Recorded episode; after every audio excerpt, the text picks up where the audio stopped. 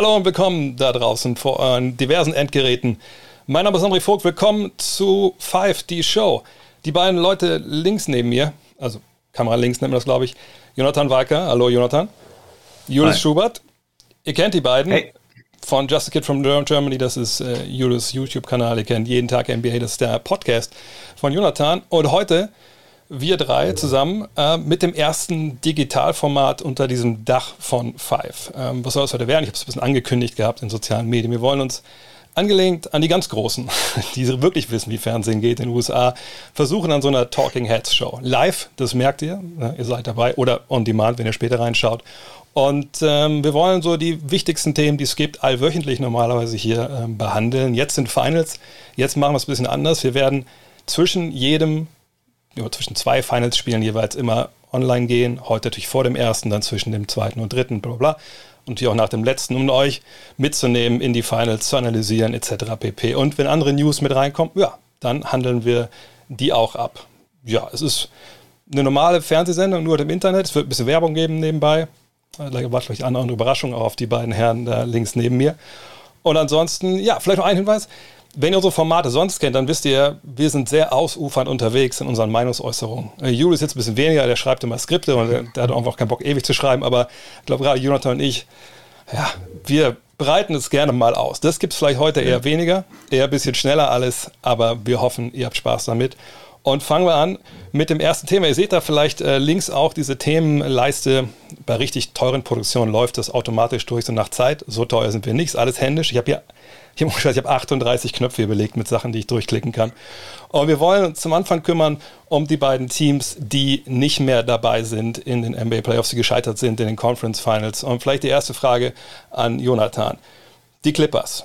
Eine Mannschaft, wo man dachte, okay, die haben dieses Jahr echt eine Menge gute Sachen gemacht. Ne, haben Sergi Barker dazugeholt, hatten einen Kader, wo man dachte, ja, der ist gebaut für modernen Basketball. Ne? Viele Flügelverteidiger, Flügelscorer, Shooter.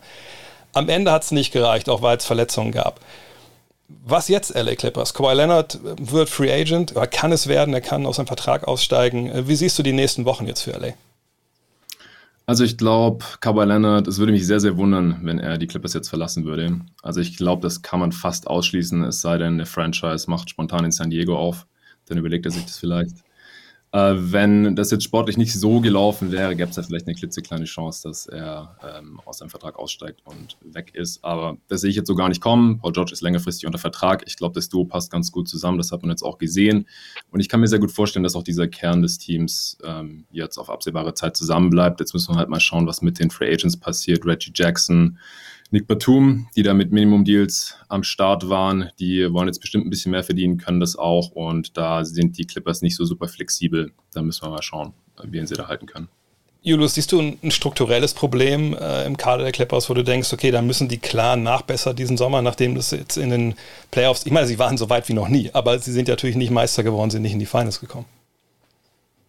Äh, nee, wenn ich ehrlich bin, ähm, meiner Meinung nach haben die Clippers einen Kader, mit dem sie, mit dem sie auf jeden Fall hätten um den Titel mitspielen können, wenn alle gesund gewesen wären. Und ich denke auch, dass man gegen die Suns eine relativ gute Chance gehabt hat, ähm, hätte, wenn, wenn Kawhi Leonard gesund gewesen wäre. Man hat die Superstars, man hat äh, gute Rollenspieler drumherum gehabt, man hat Shooting, man hat Defense. Äh, Ty Lue hat gezeigt, dass er, dass er ein guter Playoff-Coach ist und ich denke, man sollte, man sollte wirklich versuchen, da so viele dieser Bausteine äh, wieder zurückzuholen fürs nächste Jahr. Ich glaube auch ein Punkt, der, der, mir auch in der Berichterstattung ein bisschen zu kurz kam, war eben das Fehlen von Sergi Barker. Man hatte eben im Endeffekt mhm. nur Subat als Center und dann eben die Option mit Batum total klein zu spielen. Das hat natürlich auch funktioniert zwischendurch, aber ich glaube, mit Ibaka wäre es nochmal ein bisschen anders gewesen. Allerdings bin ich auch ehrlich, das ist natürlich auch eine relativ teure Mannschaft, gerade wenn jetzt äh, Leonard nochmal verlängert. Ähm, können sie, ich meine, das Geld haben sie. Ne? Steve Barmer, tiefe Taschen, äh, Jonathan, aber glaubst du, dass es ähm, bei Reggie Jackson wirklich so weit kommt, dass sie ihn halten, egal was da anderswo geboten wird? Das kommt wahrscheinlich darauf an, wie groß die Diskrepanz ist. Also, wenn man auch seine Pressekonferenzen gesehen hat, dann hängt er, glaube ich, schon ziemlich an diesem Team und Paul George ist sein bester Buddy und hat ihn damals reingeholt, als ihn keiner mehr wollte und so.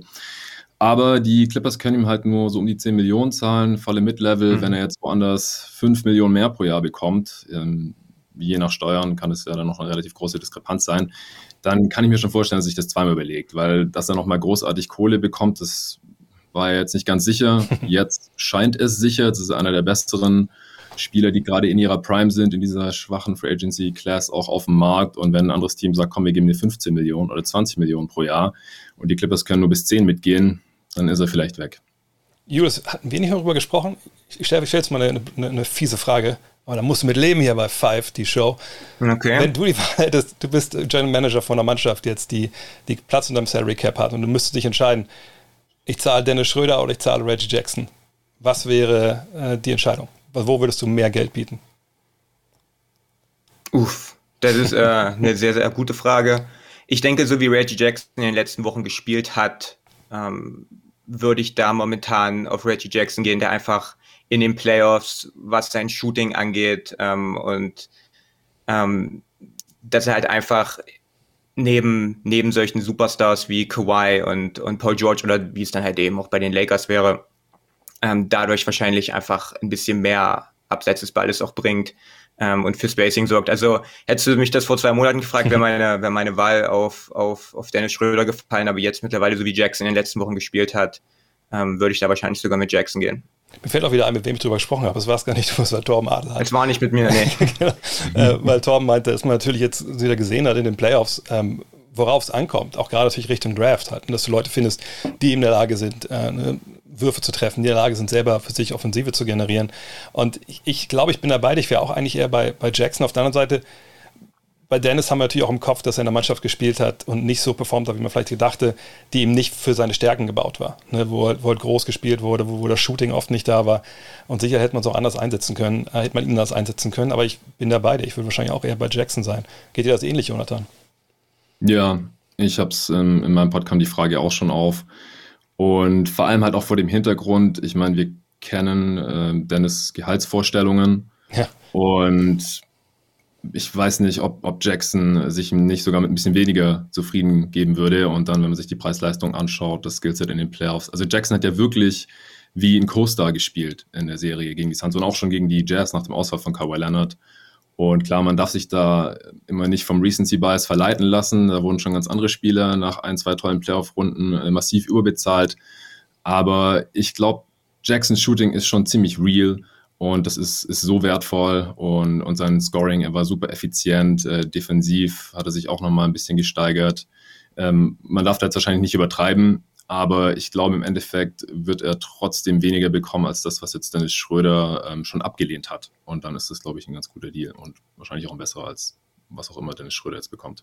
Ich muss auch sagen, dass Jackson natürlich auch zuletzt dann nicht so richtig performt hat. Das hat auch viel mit Verletzungen zu tun gehabt. Da werden wir abwarten, was passiert. Kommen wir zum zweiten Thema. Das andere Team, das rausgeflogen ist in den Conference Finals, die Atlanta Hawks, ähm, Justus und Justus, ich komme auf Justus, jetzt bin ich total durcheinander. Julius, ihr, ihr mit euren J-Namen. Ähm, Nämlich, die Frage ist ein bisschen, die haben uns ja echt überrascht. Bei den Suns waren sicherlich andere auch überrascht, auch weil wir gedacht haben, die fliegen in die Lakers raus. Ähm, aber bei den Hawks kann wirklich keiner sagen, dass man hat kommen sehen, dass sie in den Conference Finals standen. Ist das jetzt für deine Begriffe wirklich ein echter Titelkandidat, diese Mannschaft? Oder war da vielleicht auch ein bisschen Matchup-Glück in den Playoffs dabei und ist das ein Kader, der eigentlich echt noch große Baustellen hat für dich? Also, Julius. In meinen Augen sind sind die Hawks wahrscheinlich etwas weg vom, vom absoluten Top, von den absoluten Top-Teams im Osten, wenn diese gesund sind. Aber ich denke auch, dass die Suns im nächsten Jahr, nicht, nicht die Suns, die Hawks im, im nächsten Jahr auch wieder um Homecourt mitspielen und auch wieder in den Playoffs ähm, um Trey Young herum wirklich, wirklich ein brandgefährliches Team sein können. Und ähm, wenn man es schafft, da, da diese ähm, Pieces zu halten, um Young herum zu bauen, weiterhin weiterhin da ähm, auch Rollenspieler zu verpflichten, die, die dessen Stärken gut ähm, ergänzen, dann sehe ich die Suns, äh, die, ja, nicht, nicht die Suns, die, die Hawks auf die nächsten Jahre ähm, da zu den besseren Teams gehören im, im Osten. Ich meine, sie haben natürlich echt eine relativ spannende Offseason jetzt vor sich. Ähm, Collins ist Restricted Free Agent, der hat ja was 90 Millionen, glaube ich, abgelehnt vergangenes Jahr. Ähm, da muss man auch sagen, bei allem, was er offensiv so gebracht hat, defensiv also die, die, haben sich einige schon rausgeguckt in den Playoffs. Und ob das dann, ne, wenn du denkst, okay, 90 hat nicht gereicht, da muss man weit drüber gehen, damit er bleibt. Wenn dann die Angebote von woanders kommen, dann ist das schon ein teurer Vertrag, der dich vielleicht nicht wirklich weiterbringt. Gleichzeitig, Young und Hörter können schon mal verlängern, ne, über die Saison hinaus. Ähm, Jonathan, wie siehst du die Personalie Collins? Ähm, Okongwu hat für meine Begriffe überragend gespielt, äh, in seiner Rolle natürlich ähm, in diesen Playoffs.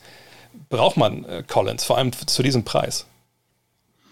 Ich würde anstelle der Hawks jetzt erstmal schauen, dass ich diesen jungen Kern zusammenhalte. Weil gerade jetzt auch im äh, Vergleich mit Schröder zum Beispiel, bei Schröder, der wird jetzt 28, da weiß man einfach schon, was für ein Spielertyp das ist. Bei Collins kann man aufgrund des Alters halt noch ein bisschen auf eine Entwicklung hoffen und er hat sich die letzten Jahre auch stark weiterentwickelt. Auch defensiv ist er nicht mehr so mies, wie er schon mal war.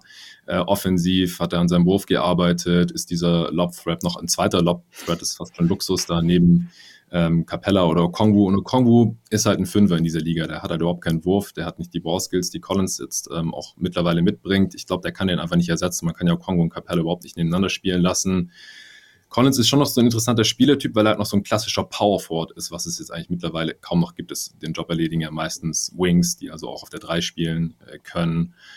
Und ähm, aber um auf die Frage zurückzukommen, ich würde ihn jetzt erstmal halten, wenn es nicht gerade auf den Max-Deal hinausläuft. Und weil es jetzt dieses Jahr auch nicht so viele Teams mit Capspace gibt, glaube ich auch nicht, dass er massiv überbezahlt werden wird. Falls er da doch ein Offersheet bekommt, das irgendwie ein bisschen zu ungemütlich aussieht für Atlanta, dann müssen sie ihn eventuell doch ziehen lassen. Aber ich, ich würde da schon mitgehen, auch relativ weit noch über 90 Millionen hinaus. Ja, ich glaube, Travis Schlenker hat echt so ein paar ähm, Fragen, die er beantworten muss, denn ich war schon angesprochen, er muss seine beiden werdenden Free Agent dann der, nach der nächsten Saison äh, verlängern. Ähm, bei Collins, ich meine, gleichziehen musst du erstmal mit allem. Du willst ja als Restricted Free Agent niemand gehen lassen. Ähm, und das ist immer noch, Atlanta ist eine große Stadt, ne? gar keine Frage. Ähm, Cam Reddish, den wir hier gerade sehen, hat natürlich auch jetzt in den Playoffs gezeigt, ey, ne, ich, ich habe schon Skills, also ich kann da auch schon was. Ähm, ich, ich finde die Personale Collins faszinierend und ich kann mir gut vorstellen, dass da wirklich auf, auf ein Sign-and-Trade hinausläuft. Und, ähm, aber so wie sie jetzt zusammengestellt sind, würde ich ganz klar sagen, vielleicht auf die Ausgangsfrage zurückzukommen, sind sie für mich kein äh, Team, was ich nächstes Jahr irgendwie in den Conference Finals sehe, auch weil ich denke, dass ähm, das kann man über alle sagen, die jetzt in den Conference Finals oder Finals standen, der Weg war ein bisschen freigeräumt, das muss man glaube ich schon so sagen. Das würdest du auch so sehen, oder Jonathan Julas hat das ja schon gesagt. Ja, die Matchups lagen ihnen halt auch ganz gut da mit den Knicks und den Sixers. Und äh, Sixers und Embiid, die waren ja auch nicht ganz fit und so. Da kam schon einiges zusammen. Aber die Hawks auf der anderen Seite waren auch nicht komplett fit. Ja. Ich glaube jetzt nicht für nächstes Jahr Contender, aber mit den ganzen Wings und Trae Young ist halt auch ein Spieltyp, der jetzt offensichtlich in den Playoffs sehr gut funktioniert. Ähm, und dann auf lange Frist hat man noch Okongu. Finde ich das schon, sind sie eines der Teams, mit denen man rechnen muss, auch wenn es dann wieder auf die Conference Finals und Finals zugeht. Aber jetzt nächstes Jahr, ob der Weg dann wieder so frei sein wird, ich glaube, da sind sie dann noch ein bisschen zu jung wahrscheinlich. Aber natürlich sind sie dieses Jahr äh, gealtert. Aber kommen wir zu einem anderen Punkt. Normalerweise geht es hier äh, nur um, also nur, aber vor allem um die NBA. Aber wir dürfen natürlich nicht vergessen, dass auch hierzulande Basketball gespielt wird und wir eine Nationalmannschaft haben. Und die hat sich in Split qualifiziert für Olympia. Also das, glaube ich, da spreche ich für uns alle. Da haben wir nicht unbedingt mit gerechnet, ähm, nach all den Absagen, auch nach der Konkurrenz auf dem Papier zumindest, die da in Split gewartet hat. Äh, Kroatien mit, mit Bogdanovic. Ähm, mit Hesonia, natürlich haben die ganz Großen gefehlt. Ähm, Scharic war nicht dabei, Subac war nicht dabei. Aber ähm, das war schon ein Wort und dass man trotzdem es jetzt geschafft hat, äh, Wahnsinn. Wo hab, habt ihr es live gesehen, Justus, äh, Julius? Jetzt bin ich bei Justus drauf, oder sorry, den ganzen Abend noch Justus, aber hast, hast du es live gesehen, Julius?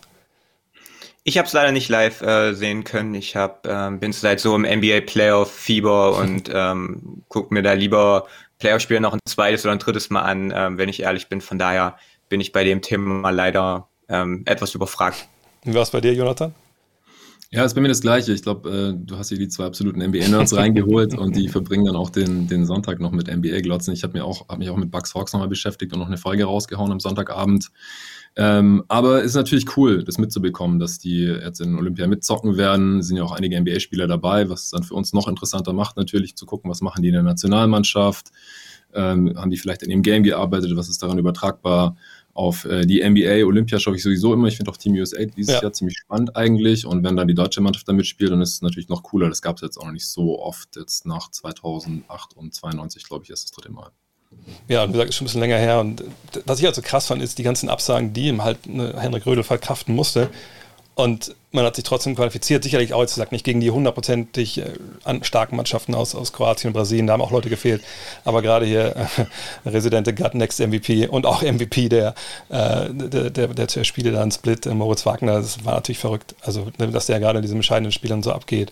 Äh, aber auf jeden Fall eine Riesennummer auch für den deutschen Basketball und jetzt lohnt sich Und vor allem das Gute ist ja, jetzt wird hoffentlich dann äh, das Basketballturnier auch nicht bei ARD und ZDF, wenn man es überträgt, äh, dann nicht irgendwo im Stream im Netz verschwinden, sondern hoffentlich dann auch so ein bisschen im, im Fernsehen laufen. Und Fernsehen ist ein gutes Stichwort, denn wie im Fernsehen üblich, üblich haben wir auch hier richtige Werbeblöcke. Da haben wir ein bisschen runterkommen können. Ihr könnt, wir können mal in den Chat reingucken. Und äh, hier ist die erste Werbung für heute. Und da sind wir auch schon zurück. Ja, so viele Sponsoren hatten wir nicht, dann muss man mal ganz alte äh, Werbung von YouTube ziehen. Aber so ist das halt manchmal, wenn man anfängt. Bei den Clippers, da waren wir schon. Lass uns über die ähm, Finals reden. Und ähm, da vielleicht über den Weg der beiden Teams in diese Finals, Jonathan. Ähm, ich habe so unten reingeschrieben, Verletzung, Adjustment, Sternchen. Vielleicht mal vorneweg, ähm, weil das, glaube ich, das meist diskutierte Thema war. Du hast sicherlich auch bei dir im Podcast darüber gesprochen, diese Postseason. Hinterlässt das bei dir jetzt irgendwie alles, was wir gesehen haben, die Verletzungen etc. pp. Irgendwie einen faden Beigeschmack, wenn du siehst, Bucks und Suns spielen in den Finals? Hm, jetzt vielleicht nicht, dass die Teams da spielen. Also ich bin, was die Suns angeht, was ähm, die Leute, die mich kennen oder meinen Pod kennen, sicherlich auch schon wissen. Ich bin da ein bisschen biased, weil ich halt äh, Phoenix Suns-Fan bin, schon viele Jahre. Aber dass die Suns in die Finals kommen, war jetzt für mich persönlich nicht ausgeschlossen. Ich meine, sie waren das zweitbeste Team der Regular Season. Sie hatten einen Sieg weniger nur als die Utah Jazz und man, man konnte sich eigentlich die ganze Regular Season über schon fragen, so, ähm, was, was fehlt den Suns überhaupt, um, um Contender zu sein, abgesehen davon, dass halt keiner von denen außer Jay Crowder jemals in, in Finals war. Und die haben einfach nicht wirklich viele Lücken schon in der Regular Season in ihrem Game gezeigt. Und auch die Bucks, die hatte ich im Osten tatsächlich als einer der wenigen äh, schon in die Finals getippt gehabt. Auch über die Nets, die sie tatsächlich auch geschlagen haben, auch wenn die angeschlagen waren. Ähm, ein fader Beigeschmack trifft es trotzdem ganz gut, weil es ist natürlich schade, auch als neutraler Fan, wenn sich nicht die Besten der Besten äh, untereinander messen können. Und das haben wir jetzt hier in den Playoffs halt leider selten gesehen in allen Serien. Es ist ja aber jetzt trotzdem nicht so, dass sich die beiden Teams als einzige gesund gegen irgendwelche Lazarette durchgesetzt haben, sondern die haben ihre eigenen Verletzungssorgen. Die Vincenzo fehlt äh, als Starter bei den Bucks. Jetzt äh, ist Janis ausgefallen. Wir wissen immer noch nicht, ob er heute Nacht spielt. Er ist jetzt questionable. Und auch die Suns, also äh, Chris Paul hat bisher auch fast mehr verpasst, als er gespielt hat. Erst mit seiner Schulterverletzung, dann angeschlagen gespielt gegen die Lakers, dann hat er eine tolle Serie gegen die Nuggets gespielt, dann Covid gehabt. Was für ein Pech. Äh, Booker wurde die Nase gebrochen, hat danach nicht mehr viel getroffen und hat sind noch einzelne Rotationsspieler bei den Suns immer wieder ausgefallen, haben angeschlagen gespielt und so. Also die haben sich jetzt halt trotzdem durchgesetzt und die anderen nicht. Das, das muss man halt auch erstmal schaffen.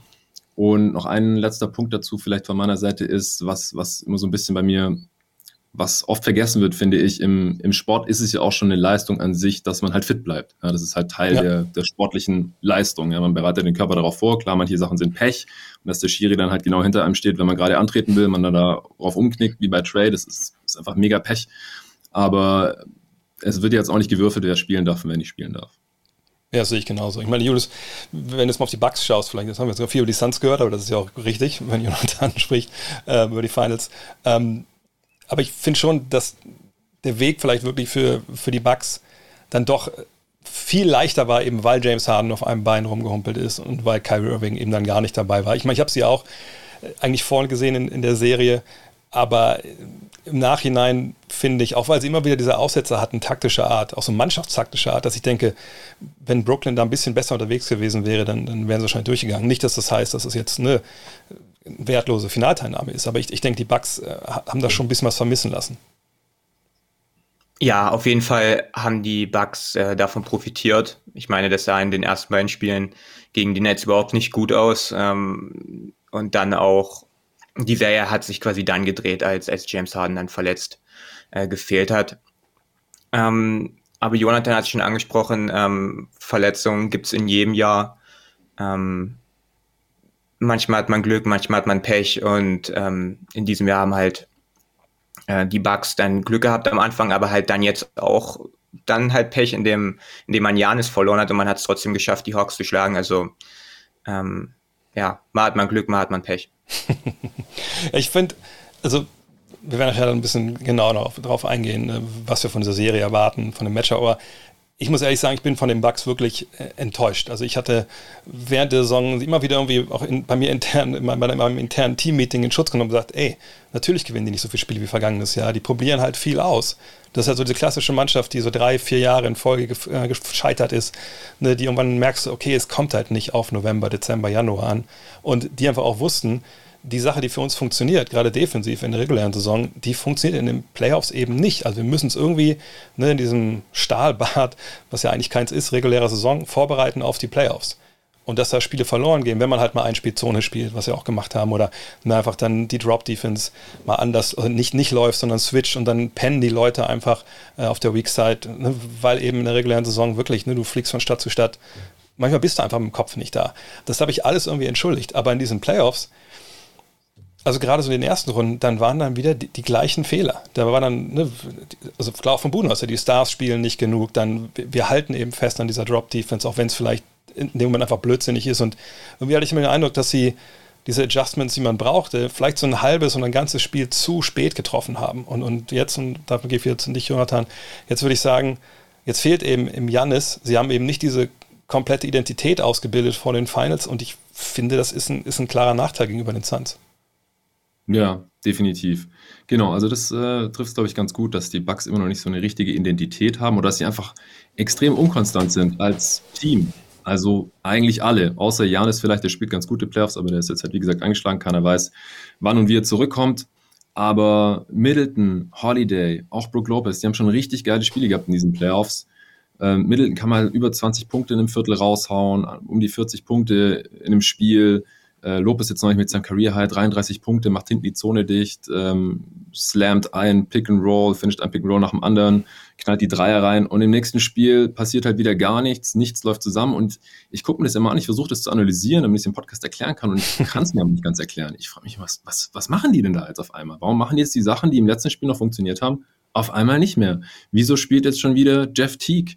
Ähm, warum verteidigt dieser Spieler jetzt jeden Spieler? Solche Sachen ich. Also manche Sachen, die kann ich mir einfach nicht erklären. Und ich finde es auch ein bisschen frustrierend, weil ich halt, wie gesagt, die Bugs auch im Osten in die Finals getippt hatte. Ich finde das konzeptionell ein super Team. Das passt offensiv und defensiv theoretisch zusammen. Manchmal sehen wir es, oft nicht. Und was dann auch erschwerend dazu kommt, dass sie einfach schon die ganzen Playoffs ihren Dreier überhaupt nicht treffen. 31 Prozent ja. über die Postseason, das ist schon krass bei den Shootern, die sie theoretisch im Kader haben und was sie auch in der Regular Season getroffen haben. Jetzt haben wir natürlich gesagt, dass die Bucks keine Identität haben, äh, Julius, aber ich würde sagen, die Suns sind so genau der Gegenentwurf. Die haben eine ganz klare Identität. Du bist ja jemand, der sich mit seiner mit Taktik tagtäglich auseinandersetzt. Wie würdest du die, ähm, die, äh, die Identität der Suns beschreiben?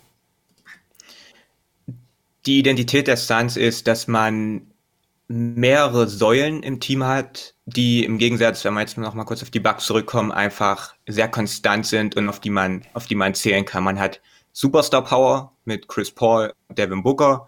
Man hat Veteran Leadership und Playoff-Erfahrung mit Chris Paul und auch äh, Jay Crowder. Man hat junge athletische Spieler auf dem Flügel. Man hat Defense. Man hat ähm, klasse Coaching. Und wenn dann mal eine von diesen Säulen wegfällt, wie zum Beispiel durch die Chris Paul-Verletzung oder, oder zum Beispiel als Booker sich verletzt hatte, da an der Nase, dann hat man immer noch so viele andere Sachen, auf die man sich verlassen kann. Das Coaching ist auch im, auch im nächsten Spiel wieder gegeben und dann kommt ein Superstar zurück und dann ist es vielleicht auch mal nicht schlimm, wenn weil mal der Dreier nicht fällt oder die Defense nicht auf diesem Top-Level ist, aber das ist halt der große Unterschied zu den Bugs, wo man nie vorher weiß, okay, wie ist das Coaching heute? Wie spielt unser zweitbester Spieler heute, unser drittbester Spieler, wie fallen die Würfe?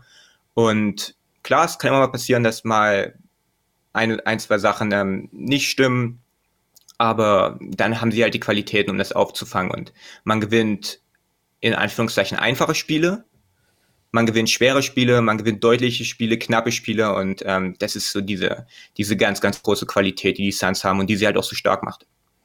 Ja, und wie genau dieses Matchup läuft, Suns gegen Bucks, da reden wir gleich drüber nach der nächsten Werbung.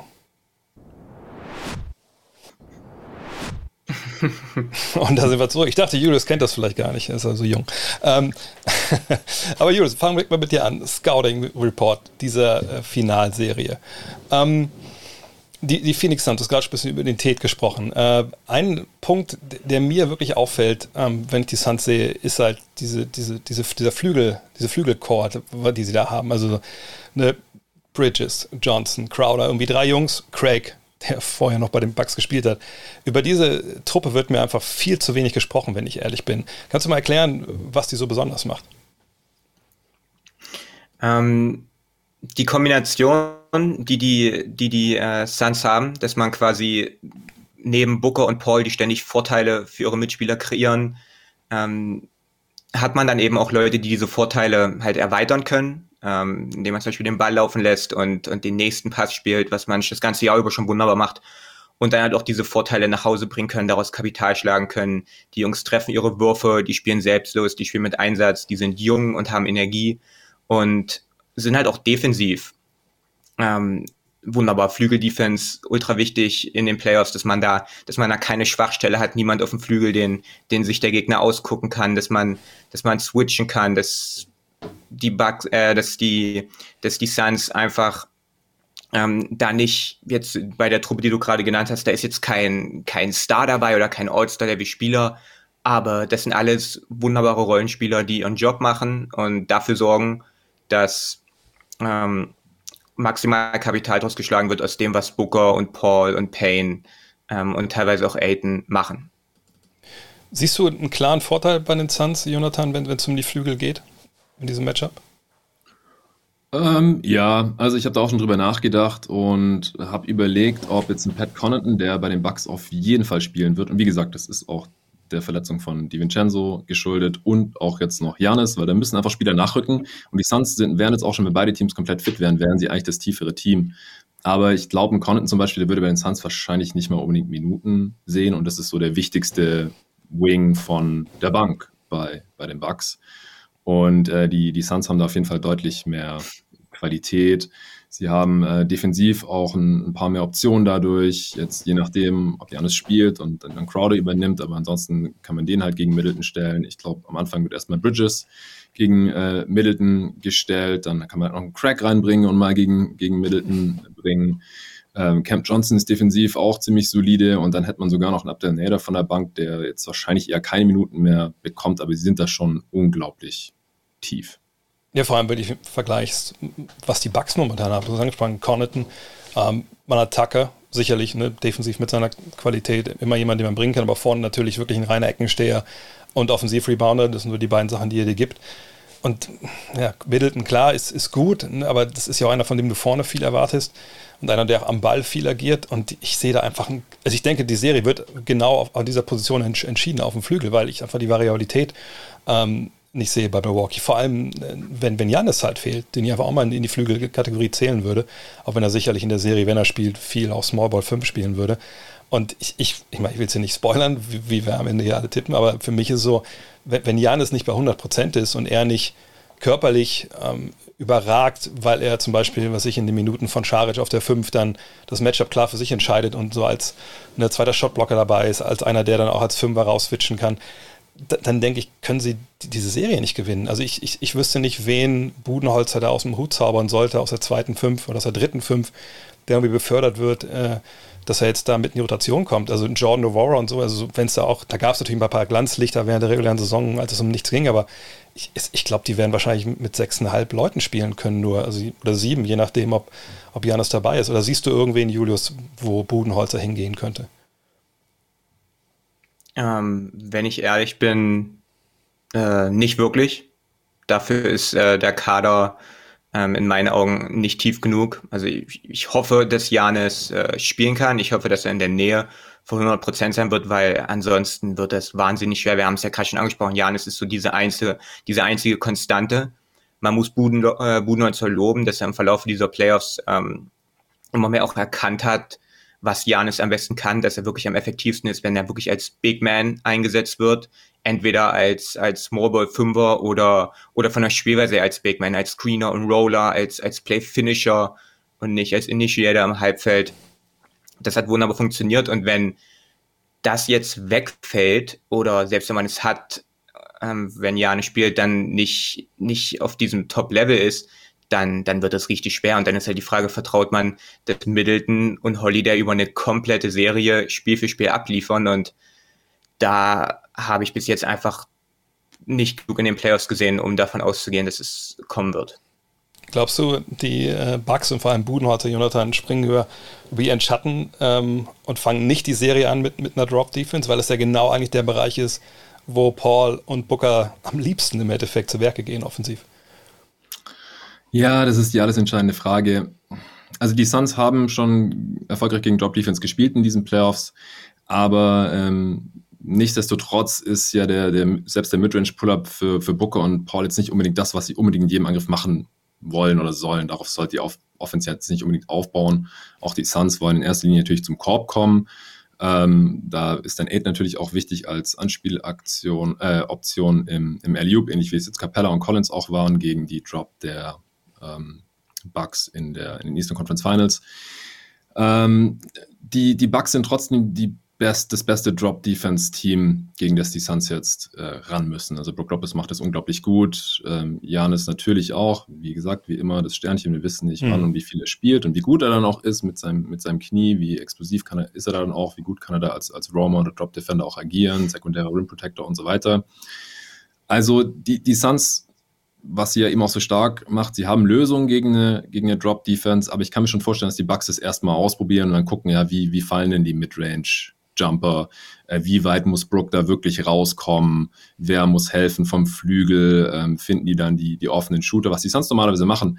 Aber sie hatten halt auch schon Spiele, wo es, wo es nicht so lief. Gerade Booker, seit er die Nase gebrochen hat, trifft er seine Pull-ups nicht mehr so gut. Paul hatte schon suboptimale Spiele. Der hat jetzt nicht so besonders viel spielen müssen im letzten Monat, weil er ja nur diese vier Spiele gegen Clippers gemacht hat und gerade im letzten, Closeout-Game, da sah er stark aus. Das war so mit seinem bestes Playoff-Game seiner Karriere. Also wenn er daran anknüpfen kann, dann wird es wahrscheinlich nichts mit der Drop-Defense. Aber wenn die Suns jetzt erstmal irgendwie schwer reinkommen, weil sie ein bisschen rusty sind oder so spielen wie in Spiel 5 gegen die, die Clippers, dann ähm, kann ich mir vorstellen, dass, dass es erstmal auch gar nicht so unerfolgreich ist mit der Drop-Defense. Also ich, ich kann mir vorstellen, dass sie das natürlich auch ähm, ich, meine, ich glaube, das ist mal erklären, weil viele denken immer, entweder du switcht und du bist direkt am Mann oder du spielst halt Drop und du wartest in der Zone, aber es gibt ja diese Zwischenschritte, die Lakers haben mit diesem Catch-Hedge, was sie gespielt haben, das war ja ein gutes Beispiel dafür. Und ich, ich, wenn ich darauf setzen müsste, würde ich sagen, Budenholzer fängt damit wahrscheinlich erstmal an, dass er Lopez ein bisschen weiter höher zieht, aber auch jetzt nicht komplett rausgeht, weil einfach Janis hinten fehlt. Also ne, du hast ja nicht diese Rückversicherung, dass wenn äh, Lopez da auf den Ball geht, dass da hinten nicht die, die Lobpässe einschlagen eben, eben weil der zweite Seven-Footer fehlt äh, mit Athletik. Und ich glaube, Budenholzer hat natürlich viel auch geändert dieses Jahr und ist oft über seinen Schatten gesprungen. Es hat ein bisschen gebraucht. Aber ich, ich kann mir jetzt wirklich nicht vorstellen, dass er jetzt in der Situation, gerade auch Spiel 1, wenn du ein Spiel verlieren kannst, dann ist es halt Spiel 1. So, ne? Spiel 2 ist das Wichtige, das, klar, wenn du Spiel 1 schon hast, ist auch gut, aber Spiel 1 kannst du gerne mal verlieren. Ähm, von daher, glaube ich, wird er erstmal schauen, genau wie gesagt habe, wie sind die eigentlich drauf aus der Mitteldistanz und, und dann da hinten ja, nachjustieren. Aber ich meine, ich will auch nicht auf den Punkt hier rumreiten, äh, Julius, ist Janis fit oder nicht, aber siehst du irgendeinen Weg äh, defensiv, ähm, den die Bucks gehen können, ohne, ohne Janis gegen diese Mannschaft, also ähnlich wie es, wie es gegen die Hawks geklappt hat, wo sie einfach switchen und dann alles wegnehmen. Weil, weil ich würde sagen, dafür sind die Suns dann doch zu gut und nochmal ein Stückchen drüber bei dem, was eigentlich Atlanta da geboten hat zum Schluss. Ja, du hast es angesprochen, die, die Bugs sind dann zu Switching Defense übergegangen ähm, ab Spiel 5 und auch da muss man Budenholzer loben, er macht die Adjustments, er braucht vielleicht immer eine Weile und ähm, er bügelt vielleicht auch häufig dann Fehler, die er zu Beginn einer Serie macht, dann wieder aus mit diesen Adjustments, aber er macht sie in diesen Playoffs immer häufiger. Und diese Switching Defense ist halt aus der Not heraus dann entstanden, weil man halt Trey Young nicht erlauben konnte, immer wieder in diese Florida-Region reinzukommen. Und es würde mich sehr überraschen, wenn man direkt anfängt zu switchen. Ich denke, dass man wirklich erstmal sehen möchte, ob Devin Booker die Midrange-Würfe trifft, die Floater trifft, ob, und das gleiche gilt auch für Chris Paul. Ähm, und dann ist halt die Frage, okay, schaffen sie es, wie Trey Young es geschafft hat, dann Budenholzer zu überzeugen, dass diese Drop-Defense nicht funktioniert. Und ob die Bugs dann umstellen. Ich denke, wir werden es sehen. Ich denke, wir werden dann, wir werden den Mix sehen. Aber du hast es schon angesprochen, die, die, die Suns sind dafür aufgestellt, auch diese Switching Defense zu schlagen. Also es ist nicht so, dass ähm, man dann sagt, okay, wir switchen jetzt und damit sind alle Probleme gelöst. Wir haben das gegen die Hawks gesehen, da wurden dann günstige Matchups attackiert, zum Korb gezogen. Trey Young hört da immer wieder den Korb attackiert. rausgekickt, die Plays gemacht und, dann, und das kann Devin Booker genauso machen. Also Devin Booker kann gegen jeden Verteidiger der Welt zum Korb ziehen. Die Defense hilft rein, dann wird rausgekickt, dann hat man Shooting, Leute, die den extra Pass spielen können.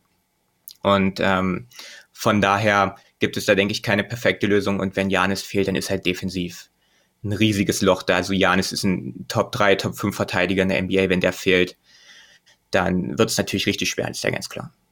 Perfektes gutes Stichwort. Und dann gebe ich direkt an Jonathan ab. Das sind deine Suns. Was ist der, der Weg zum Titel? Was ist der Gameplan? Wie muss der Gameplan aussehen von Phoenix? Ach, ich vertraue da eigentlich voll auf Monty Williams. Ähm, die, die Suns sollten sich halt, wenn die Bucks dann doch switchen sollten, nicht so sehr in diesen ISOs dann gegen das Switching ähm, mhm. oder dann Post-Ups oder so verlieren, sondern das war gegen die Clippers teilweise dann ein Problem, sondern sie sollten mhm. weiter ähm, ihre, ihre Plays laufen, die halt sich schon die ganze Regular Season auch auszeichnet. Ähm, und dann guten Mix finden, auch einen guten Mix finden zwischen Halfcourt und Transition. Halfcourt macht Chris Paul, der regelt das, alles cool, aber wenn man die Möglichkeit hat, dass Booker schnelle Punkte im, im Fastbreak oder in der Early Offense kreieren kann, soll er das machen. Er ist einer der Besten in der NBA darin. Auch Michael Bridges, der sonst im Halbfeld, für den werden nie Plays gelaufen. Der, der muss seinen Rhythmus auch über die Transition finden, ähm, dass man vielleicht auch ein paar, paar offene Dreier in Transition rausspielen kann. Solche Sachen. Aiden rennt auch mal ganz gerne mit, macht Deep Seals. Also, dass man einen guten Mix findet aus Halbfeld und Transition dann ähm, in der Defense, wie gesagt, es hängt alles davon ab, ob Janis spielt oder nicht. Wenn Janis nicht spielt, dann kann sich alles auf Middleton und Holiday konzentrieren. Die müssen dann liefern, konstant ähm, in, in jedem Spiel, sonst haben die Bucks gar keine Chance offensiv. Und dann muss der Dreier halt auch mal fallen, als besser als in den ersten drei Runden in den Playoffs. Da muss schon viel zusammenlaufen dann für, für Milwaukee, aber die, die Suns dürfen dann da auch nicht nachlassen. Ich hab da eigentlich, bin da relativ zuversichtlich, dass sie sich jetzt gut ausruhen konnten, sich gut vorbereiten konnten und den Gameplan dann auch ähm, in den meisten Spielen befolgen werden. Mir macht dieses fünfte Spiel gegen die Clippers da noch ein bisschen Sorge, weil das war total untypisch für Phoenix. Aber gut, sei ihnen, sei ihnen mal verziehen, sei ihnen mal gegönnt, das kann mal passieren irgendwie. Ich denke, dass der Fokus jetzt da sein wird und dann sehe ich sie auch klar favorisiert. Egal, ob Janis spielt oder nicht, ehrlich gesagt. Ja, vor allem, wir dürfen nicht vergessen, also Phoenix war die Mannschaft, wo wir, glaube ich, auch alle auch gedacht haben, okay, die haben eine geile reguläre Saison gespielt, aber es ist halt eine verdammt junge Mannschaft. Du hast angesprochen, außer Crowder war noch keiner in den Finals, äh, mit Booker noch kein einziges Playoff-Spiel hier vor, vor dieser Postseason absolviert. Und dass sie natürlich dann mal eigentlich Aussetzer hätten, das hat man, also ich habe da ehrlich gesagt mehr erwartet. Also ich, ich bin wirklich mhm. vollkommen hin und weg, wie wenig Fehler die gemacht haben. Und dass das natürlich auch wieder echt ein, ein Ritterschlag für, für, Monty Williams. Denn wenn wir uns erinnern, vergangenes Jahr in der Bubble, vielleicht waren das schon die acht Playoff-Spiele, die sie hatten. Weil da ging es ja um alles. Sie mussten ja. jedes Spiel gewinnen, um dabei zu sein. Und das hat trotzdem nicht gereicht. Uh, aber das, das war schon wirklich erstaunlich, wie, wie reif die aufgetreten sind mit ihrer, mit ihrer, mit ihrer jugendlichen Art. Aber Julius, dann haben wir die Santic schon geklärt. Was muss der Gameplan sein für die Bucks? Ja, da sollte es zwei geben, einen mit Janis und einen ohne. Ich denke, wenn man Janis hat, dann weiterhin Janis als, als Big Man einsetzen, wirklich versuchen, dass er in der Transition so viele Punkte wie möglich macht, dass er im Halbfeld ähm, Plays finisht, dass man möglichst viele Spielzüge auch läuft, wo, wo ihre drei besten Spieler alle involviert sind. Das hat Erfolg jedes Mal, wenn man es macht. Und dann ist jetzt halt bloß die Frage, ob man es macht. Und wenn Janis fehlt, dann ja, das ist eine sehr gute Frage. Das ist eine richtig, richtig gute Frage, was man dann machen soll. Ähm, einfach hoffen, dass, dass Lopez wieder so ein, so ein, äh, so, so eine Spieler aus dem Hut zaubern kann und, und ähm, ja, gucken, dass man, und das haben wir, das haben wir ähm, auf Suns-Seite gesehen gegen die Clippers, dass dann immer wieder Paul George gedoppelt wurde. Und ich denke, das ist auch was ist, was, was die Suns dann gegen Middleton und Holiday machen können, dass diese dann auch versuchen, ähm, sollte es dazu kommen, ihre Mitspieler zu finden und dann aus diesen Überzahlsituationen da den Ball abzuspielen und dann halt, dass dann die Kollegen da Kapital draus schlagen können. Also, aber ihr habt schon gesagt, wenn Janis fehlt, dann, dann, dann wird das, dann wird das richtig, richtig schwer. Ja, also ich bin ehrlich, damit kann ich vielleicht jetzt hier mal die, die fröhliche Tipprunde eröffnen. Äh, ich, ich, ich sehe keinen Weg für die Bugs, der mir irgendwie wahrscheinlich erscheint, wie sie die Suns schlagen, wenn Antetokounmpo nicht so nah an 100% ist, wie man eigentlich sein müsste in den Playoffs. Ähm, weil die Verletzung, das Trauma, was er da erlitten hat, selbst wenn er heute spielt oder ins Spiel 2 eingreift, also ich, ich, kann mir nicht vorstellen, dass er nicht mindestens ein, zwei Spiele braucht, bis er irgendwie dabei ist wieder. So, und das sind aber die Finals und das ist eine starke Mannschaft, die da gegenübersteht. Äh, von daher kann ich mir nicht vorstellen, dass er so eine Hypothek dann äh, wieder abtragen kannst bis zum Ende. Ähm, und selbst wenn er spielt, ne, ich sehe schon die Wucht, die sie haben, die, die Physis, die sie haben. Ähm, ich sehe, wie sie ne, die Scharic-Minuten dominieren können. Aber, und ich sehe auch, das ist natürlich ein Problem gegen kann äh, für Phoenix, gerade wenn Aiton, da würde ich mal von ausgehen, ne, ihn deckt zu Beginn, das war, glaube ich, in der regulären Saison auch so. Ähm, wenn der dann mal in mhm. einem Spiel schnell zwei Fouls bekommt, dann stehst du als Monty Williams ganz schön da und hast du wahrscheinlich nur noch Jay Crowder, der wirklich körperlich so ein bisschen gegenhalten kann, weil ich glaube, dass Johnson und Bridges bei aller Qualität, wie sie haben, da natürlich dann einfach ein bisschen zu leicht sind. Aber wenn dieses Element halt fehlt und ich sehe nicht, wie, wie, wie, es, wie es reinkommen kann, dann denke ich, dass die Suns einfach auch, weil sie, sie können in jedem Level scoren. Ne, die Bucks Defense, ich will nicht sagen, die bricht zusammen ohne Antetokounmpo, aber es fehlt einfach dann an, an diesem zweiten Shotblocker und ich, ich glaube, dass die Suns das nicht relativ deutlich machen, aber 4 zu 2 ähm, sehe ich die Suns schon vorne. Ähm, und wie gesagt, ich, ich sehe eigentlich keinen, keinen Weg für die Bucks zum Sieg. Ähm, selbst mit Antetokounmpo wird es schwer, weil einfach dieser Kader auch einfach so kurz ist im Endeffekt jetzt. Siehst du das anders, Jonathan? Ich glaube nicht. Nee. ähm, also ich sehe auch ehrlich gesagt, wenn, wenn Janis nicht bei 100 oder sehr nah an 100 Prozent ist, nicht wie die Bucks zwei Spiele gewinnen können. Ähm, also eins kann mal passieren, ja. Middleton und Holiday rasten total aus oder alle Dreier fallen rein. Lopez macht wieder 30 plus oder Bobby Portis hat das Spiel seines Lebens, keine Ahnung, die Bucks holen 40 Prozent ihrer Offensiv-Rebounds, was mit Portis ja auch möglich ist zum Beispiel. Der kann nicht viel ersetzen, was Janis bringt, aber so Rebounding zum Beispiel schon ein bisschen. Ähm, das, das kann mal passieren, glaube ich, aber ich weiß nicht, ob es zweimal passiert. Ähm, deswegen würde ich sogar auf Suns in 5 tippen. Oh, wow, okay. Julius? Ähm, ja, ich fand, ich fand, dass man allerdings auch gegen die Clippers gesehen hat, dass die Suns auch absolut kein perfektes Team sind und auch verwundbar sind. Und wenn man sich überlegt, dass die, dass die Clippers ohne Kawhi bei all der Qualität der Rollenspieler und auch Paul George, der wunderbar gespielt hat, ähm, da trotzdem die Serie über sechs Spiele ähm, hingezogen haben. Ähm, ich weiß nicht, ob die Bucks so viel schlechter sind als die Clippers ohne Kawhi, also die Bucks ohne Janis, ähm, als die Clippers ohne Kawhi. Von daher ähm, würde ich sagen, wenn wenn Janis spielt und in der Nähe von 100% ist, dann ist es eine Serie, die über sieben Spiele geht in meinen Augen, ähm, wo dann die Suns am Ende Heimvorteil haben und auch denke ich, durch das siebte Spiel dann gewinnen. Also ich tippe Suns in sieben. Wenn Janis fehlt, dann, dann tippe ich auf Suns in sechs. Aber ähm, wir dürfen nicht vergessen, Chris Paul, der hat super gespielt im letzten Spiel, aber bis zu diesem, bis zu diesem letzten Spiel, also von, vom Zeitpunkt seiner, also, na, also von Spiel 3 bis Spiel 5 quasi, hat er nicht gut gespielt. Und auch Devin Booker hatte Probleme nach seiner Nasenverletzung. Also ähm, bei allem Lob für die Suns und bei allem Respekt und die sind ein Top-Team, aber ähm, ich weiß nicht, ob ich sie jetzt so krass favorisieren würde, wenn ich ehrlich bin. Hm. Also was ich mir vorstellen kann, ist, dass vielleicht ähm, und da kommt auch vielleicht auch wieder so ein bisschen die Unerfahrenheit ins Spiel. Sie haben jetzt schon Serien gefinisht, keine Frage. Aber ich glaube manchmal, wenn du dann in den Finals bist und auf einmal kommt, das ist noch ein anderer Druck, glaube ich, dann irgendwann da. Und dann kann ich verstehen, dass, dass ein Spiel vielleicht doch mal irgendwie ein bisschen zitterst. Aber das ist ja das Schöne, wir wissen es nicht. Wir wissen es nicht, wir werden es sehen. Ich weiß nur, jetzt gleich kommt das Mailbox-Segment, wo wir auch hoffentlich ein, zwei Fragen aus dem Chat mal mit einbringen können. Wir haben noch ein, zwei Fragen schon hier. Aber vorher gibt es erstmal wieder Werbung. Also wenn ich den richtigen Knopf drücke. Dann kommen wir doch zur Mailbag und zur Mailbox, würde ich ja sagen. Und die erste Frage ist vielleicht direkt nur für Jonathan, weil ich ehrlich sagen, ich, ich habe von Robert Zava dieses Jahr nichts gehört. Das ist natürlich gut. Und André Butschak gefragt, die Suns sind der Aufsteiger der Saison. Lange Jahre war der Owner Robert Zava ein Problem. Zuletzt viele gute Entscheidungen in Phoenix. Was hat sich in den letzten zwei Jahren im Management verbessert? Oder hält Robert Zava sich einfach raus? Also das letzte stimmt auf jeden Fall. Also selbst ich als Suns-Fan, der da relativ nah dran ist und das alles immer mitverfolgt und davor die Jahre sehr viel von Robert Sauber mitbekommen hatte, habe jetzt auch die letzten zwei Saisons äh, immer weniger von ihm mitbekommen. Und das Team trägt auch total die Handschrift von James Jones. Also was hat sich im Management verändert? Das ist James Jones, der der GM geworden ist. Der Typ wird nicht umsonst Champ genannt. Äh, er hat jetzt auch in den letzten, in acht der letzten zehn Finals war er beteiligt ähm, sieben davon als Spieler, ähm, Miami, Miami und Cleveland ähm, als LeBron-Anhängsel Und jetzt halt als GM, er ist auch Executive of the Year geworden, äh, vollkommen zu Recht, meiner Meinung nach. Der, der Move für Chris Paul, der war vollkommen richtig. Und auch die ganzen anderen Sachen, die er dann noch so in der Offseason gemacht hat und dann hier Craig abgegriffen von den Milwaukee Bucks und solche Sachen. Das ist der Unterschied. Ähm, er hat Monty Williams mit reingeholt.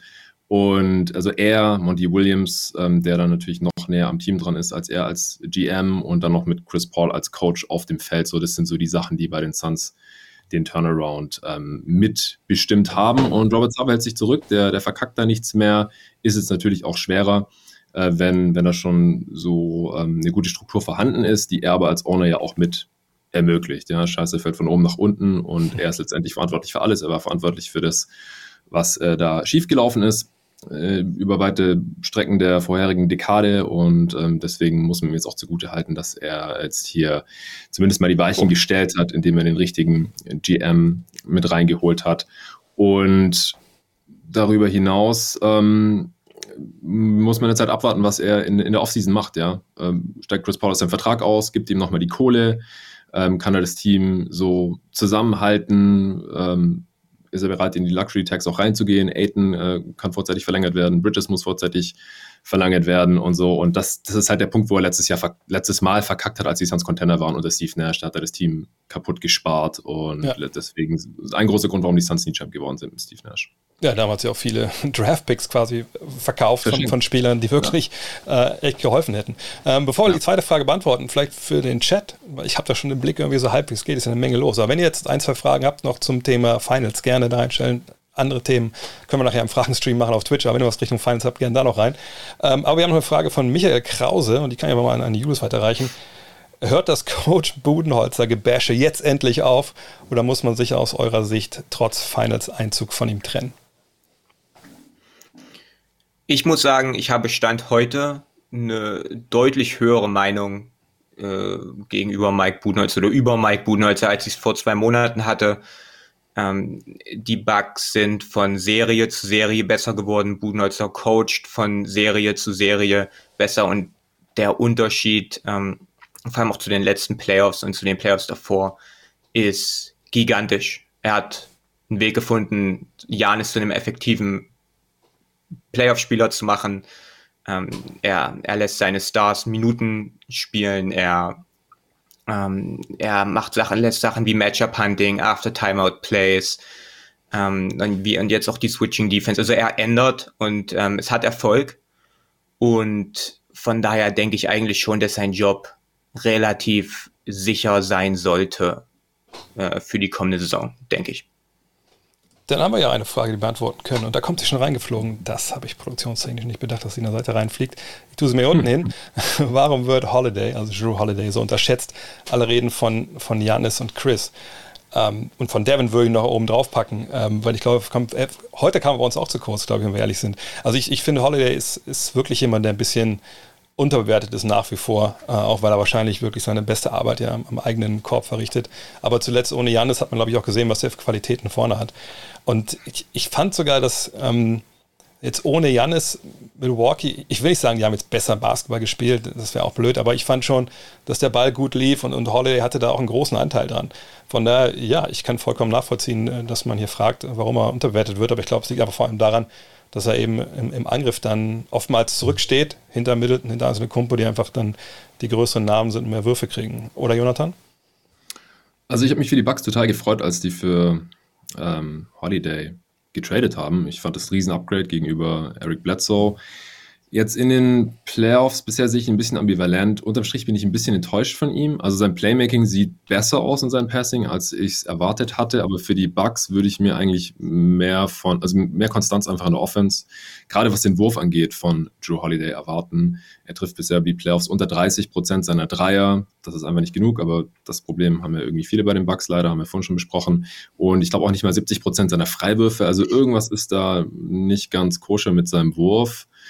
Und wie gesagt, also wenn man halt wüsste, was jede Nacht von ihm zu erwarten ist, auch in der Serie gegen die Nets, habe ich auch mir gedacht, so, wieso attackiert er nicht diesen einbeinigen Harden hier jetzt mal? Und dann ganz am Ende von Spiel 7 hat er dann irgendwie ein, zwei wichtige Dinge reingehauen, aber dann fragt man sich halt, wieso nicht mhm. gleich? Ist das Coaching? Ist das Holidays Mentalität? Hat er ein Problem mit seinem Selbstvertrauen, mit seinem Wurf? Ich weiß es nicht. Also Ähm, ich finde ihn unterm Strich auch eher unterbewertet. Ich habe auch schon viel diskutiert, ob jetzt er oder Middleton der, der bessere Spieler ist, äh, der zweitbeste Spieler der Bucks, was weiß ich. Ich habe da eher für, für Holiday auch argumentiert. Ich finde, dass es nicht ganz klar ist. Ich argumentiere eigentlich nur dagegen, dass es nicht ganz klar Middleton ist. Aber jetzt hier in den Playoffs hat er mir jetzt auch noch nicht so viele Gründe geliefert, um zu sagen, ähm, er, er ist eigentlich ein, ein Star und klar der zweitbeste Spieler bei den Bucks oder so. Ich, ich habe bei ihm mir das Gefühl, und es kann sein, dass es bei euch anders ist, äh, da kann Julius gleich was zu sagen. Ich finde, er ist so ein Typ, das fand ich auch schon früher in, in, in New Orleans. Und wir haben witzigerweise die beiden besten Point Guards, die jemals in New Orleans gespielt haben in den Finals, nur halt nicht äh, mit New Orleans. Ähm, ich, ich, fand, er ist oft so ein Typ, der, der gerne, vielleicht auch zu bereitwillig diesen Schritt nach hinten geht und irgendwie so ein bisschen nimmt, was offensiv übrig bleibt. Und er ist ja auch nie wirklich der, der Point Guard gewesen, der wie Chris Paul auf der anderen Seite zum Beispiel, de, den Ball dominiert und sagt, ich bin jetzt so dieser absolute Floor General und Leader. Also irgendwie habe ich immer das Gefühl, dass es fast schon ein Fehler ist, dass er so von sich selber denkt, nee, ähm, ich mache ich mach das, das kleine Zeug, ich mache die Drecksarbeit, ne, ich halte den Laden zusammen, ich verteidige, wenn er einfach diese großen Qualitäten hat, ähm, um eigentlich viel besser zu sein. Oder sehe ich das falsch, Julius? Nee, zum Thema Inkonstanz ist ja nicht nur so, jetzt am Beispiel Middleton, du weißt nicht, trifft er 6 von 25 oder 18 von 25. Bei Holiday ist das Problem, du weißt nicht, nimmt er 25 Würfe oder nimmt er 8 in dem Spiel. Ja. Und das ist halt so ein bisschen das Problem, dass ähm, da keine ganz klare, feste Rolle für ihn gefunden wurde, wo er wirklich ähm, auf einem konstanten Level Punkte macht, am ehesten noch wirklich im Screen and Roll mit Janis da macht er ähm, einen relativ guten Job, weil wenn Janis abrollt und dann auch die Aufmerksamkeit auf sich zieht, ähm, ist immer wieder der Platz da. Und halt auch als Playmaker entweder halt zu Janis, wenn er abrollt oder wenn er rauskickt. Aber das fällt jetzt halt weg ähm, oder ist jetzt weg von den letzten beiden Spielen und fällt jetzt vielleicht auch erstmal weg. Und dann ist es halt schwer, wirklich mit eins, zwei ähm, wirklich Spielzügen und Actions, wo man weiß, okay, das, das, da, da entsteht ein effizienter Look draus oder überhaupt ein Look. Ähm, das ist halt so ein bisschen das Problem momentan. Dann lass uns direkt bei dir bleiben, Julius, und kommen mit unserem letzten Segment heute. Die besten fünf. Da sehen wir nochmal den Monster. Nee, was machst du? Nicht Monster, was trinkst du? Wir haben es schon geklärt schon. Rockstar. Immer. Rockstar, jawohl. und äh, wir wollen zum Abschluss unsere fünf, also unsere five äh, draften von, von den beiden Finals-Teams. Und du darfst anfangen. Also deine Starting Five, wenn du dir aus beiden Teams, aus beiden Kadern fünf Mann aussuchen könntest, um die Finals zu gewinnen. Dann gehe ich mit, mit Chris Paul als Point Guard. Ähm, darf ich mir jetzt fünf aussuchen gleich? Genau, fünf Spieler, genau. Okay. Ja, dann äh, nehme ich direkt den, den Rockets Backcourt ähm, mit Chris Paul und Devin Booker. Gehe dann äh, mit Holiday und Janis. Trotzdem Janis auf, auf, auf, auf dem Flügel. Und dann äh, DeAndre Ayton als Film, über den haben wir heute auch noch nicht wirklich viel geredet. Der spielt ja überragende Playoffs, da ein, ein Star in seiner Rolle, was er da macht, offensiv und, und vor allem auch defensiv. Ähm, von daher wären das meine fünf, drei, drei Suns-Spieler und zwei Bucks-Spieler. Hm, interessant. Wie ist das bei dir, Jonathan? Ja, es ist langweilig, aber tatsächlich hatte ich mir dasselbe überlegt. Ich habe halt oh, auch gedacht, okay. ähm, also Booker und ähm, Paul ist, ist relativ klar gewesen als Backcourt. Und dann habe ich halt gedacht, okay, Holiday ist halt schon nochmal ein Upgrade über Bridges, weil er halt viel mehr machen kann am Ball. Ähm, Wurf sind sie beide ein bisschen inkonstant und äh, Holiday ist auch noch der, der bessere Defender, ist auch einfach noch ein bisschen kräftiger. Er ist gar nicht so viel kleiner auch als jetzt ein äh, Michael Bridges ist. Deswegen würde ich den da jetzt noch mit reinnehmen, auch wenn der Adonai sich jetzt fragt, das sind ja drei Guards, aber Booker und, und Holiday, die können auch problemlos Wings verteidigen. Und dann würde ich auch Aiden mit reinnehmen, als wenn es wie so ein All-Finals-Team sein soll. Ansonsten finde ich den Fit von Aiden und Janis nicht so toll. Da fände ich sogar Brooke, weil er halt einfach einen Dreier hat und Aiden nicht neben, neben Janis ähm, noch besser. Aber wenn man jetzt wirklich nur äh, die, die fünf besten Spieler haben äh, möchte, in Anführungsstrichen, dann würde ich auch Aiden über Brooke nehmen und, und Janis trotzdem auch, wenn wir jetzt nicht wissen, wie fit er eigentlich sein wird. Ich habe mich ein bisschen anders entschieden. Ich meine, Backcourt ist klar, glaube ich. Ne? Ich hatte auch überlegt, kann man Holiday irgendwie da rein tun, aber das ist, da macht man sich ja lächerlich. Also, ne? also tut mir leid, wir haben es gerade auch skizziert. Das Offensiv da halt irgendwie fehlt halt da leider noch ein bisschen, so, so geil man ihn findet. Äh, von da habe ich auch bei, bei, bei, CP3 und bei Booker.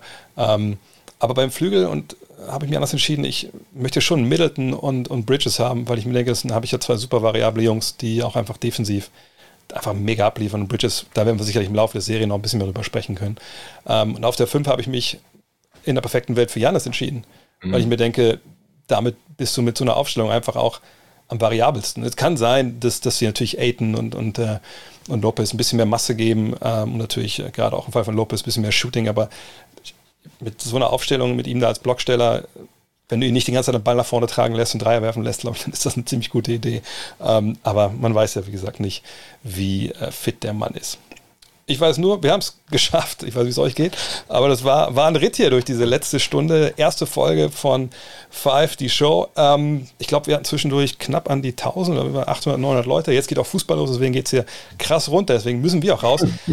Abschließend noch der Dank an, an Kicks. Ähm, Kicks ist ja quasi der Verlag hinter Five äh, gewesen. Die letzten 13 Jahre hilft uns jetzt hier auch sehr. Wir haben Kicks-Klamotten an, obwohl ich gar kein Logo habe. Kicks, es tut mir leid. Ich hätte es da gerne reingehalten, aber es geht nicht. Aber ihr könnt auf äh, 5mac.de, da gibt es einen Kicks 5 Store. Da gibt es die Sachen, äh, die wir, die wir anhaben. Es gibt auch mit 525 25% Rabatt so rum. Von daher guckt doch da gerne mal vorbei. Ähm, danke Kicks. Danke Julius, danke Jonathan. Ähm, wir sehen uns ja schon relativ bald wieder, ne, nach Spiel 2. Und äh, danke an euch alle da draußen. Ich glaube auf YouTube, das weiß Julius besser als ich. Äh, ihr müsst ja wie eine Glocke drücken und abonnieren mhm. und, und, und all die guten Sachen und liken natürlich für den Algorithmus und kommentieren. Äh, wir sprechen uns nach Spiel 2 wieder. Ähm, ich hoffe, ihr seid wieder mit dabei. Ähm, sch schreibt gerne in die Kommentare, wie ihr es gefunden habt. Dann wissen wir auch wir natürlich, wo wir besser werden können, etc. Und das ein, zwei Mal, wo ich falsch Knopf gedrückt habe, im Fachjargon heißt das, das versendet sich. Von daher alles gut. In diesem Sinne, euch ein wahnsinnig geiles äh, Spiel 1, euch beiden natürlich auch und dann bis zum nächsten Mal. Macht's gut. Ciao.